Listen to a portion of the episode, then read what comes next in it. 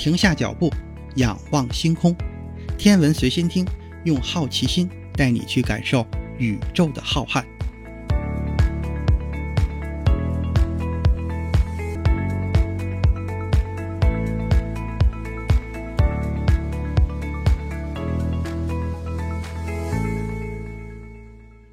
心如宇宙大，世界全装下。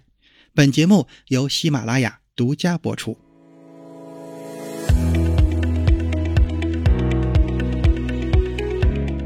各位听友，大家好。最近有一颗大彗星出现在人们的视野之中，它可以说是迄今为止人类发现的最大的彗星。它的名字就叫做贝尔纳迪内利·伯恩斯坦彗星，编号是 C 二零一四 UN 二七一。根据这个编号，可以知道它是在二零一四年被正式命名的。在四月十二日。由美国宇航局哈勃空间望远镜确认发现，这颗彗星正在飞向太阳系的内部。这颗彗星有什么特别？现在的位置在哪里？会不会撞上地球？我们能不能看到它？这一期节目，咱们就来聊聊这些事儿。首先，这颗彗星为什么能够引发这么大的关注呢？原因在于这颗彗星的特别之处：体积大、年龄老、距离远。首先，咱们来说说它的大。彗星由彗核、彗发、彗尾三部分组成。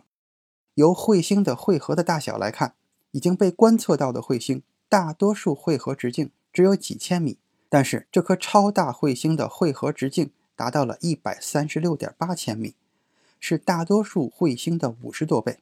估计质量大约是五十万亿吨，比典型的彗星的质量要大十万倍。这是哈勃太空望远镜迄今发现的最大的彗星天体。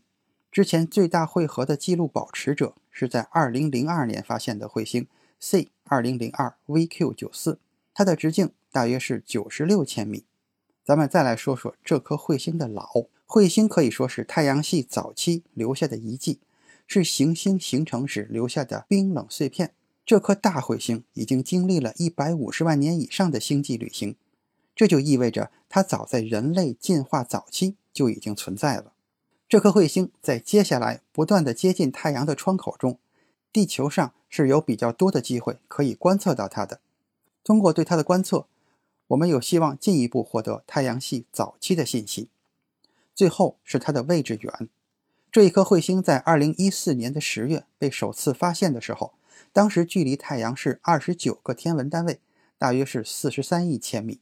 接近太阳海王星之间的距离，是人类迄今发现的最远的一颗彗星。这颗彗星还有一个特点，就是又重又轻。根据天文学家的估计，这颗彗星的质量大约是五百万亿吨。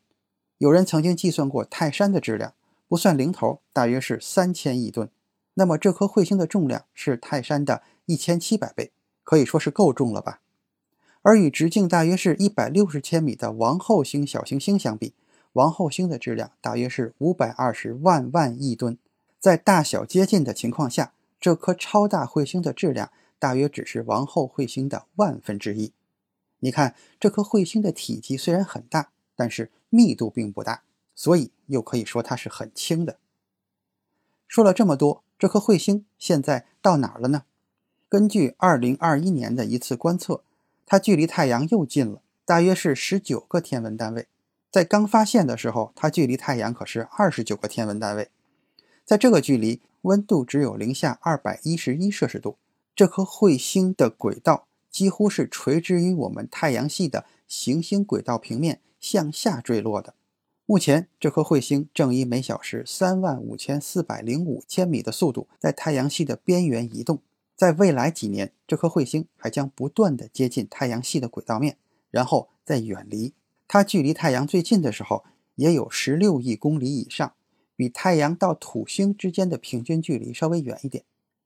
最后一个问题是，这颗彗星什么时候能够到达地球？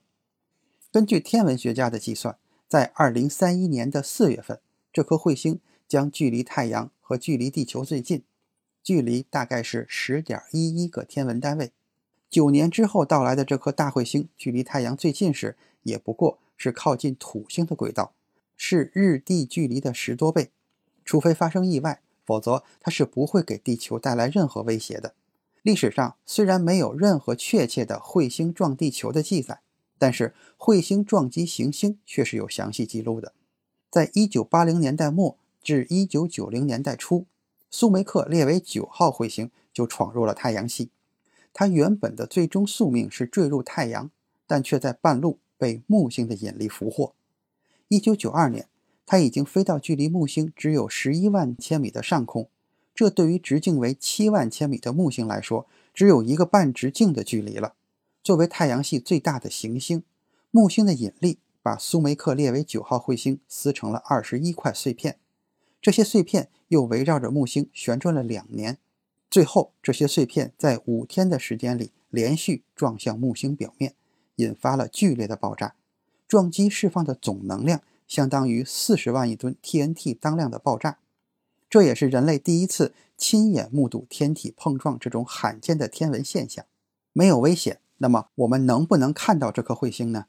目前唯一能被人类用裸眼看见的彗星就是哈雷彗星。但是，能不能用裸眼看到这一颗大彗星，还取决于它的活动性。彗星的活动性越强，就说明它的亮度就越大。一般来说，距离太阳越近，会发越亮越大。直径可达到数十万千米，有时可能还会与太阳相当，甚至超过太阳的直径。中科院紫金山天文台的研究人员认为，考虑到彗星硕大的体型，如果在近日点时它的活动性很强，是有可能被我们用裸眼见到的。现在距离2031年还有九年的时间，通过不断的跟踪和了解，对这颗彗星的理解还会进入新的高度。天文学家认为，贝尔纳迪内利。伯恩斯坦彗星的故乡是奥尔特云。奥尔特云位于太阳系的边缘，是包围着太阳系的一个球壳状的区域，一直被人们认为是彗星等天体的发源地。但是，由于构成奥尔特云的彗星太微弱、太遥远，所以我们没有办法直接观测到。这个理论仍然还只是一个假说。今天的天文随心听就是这些，咱们下期再见。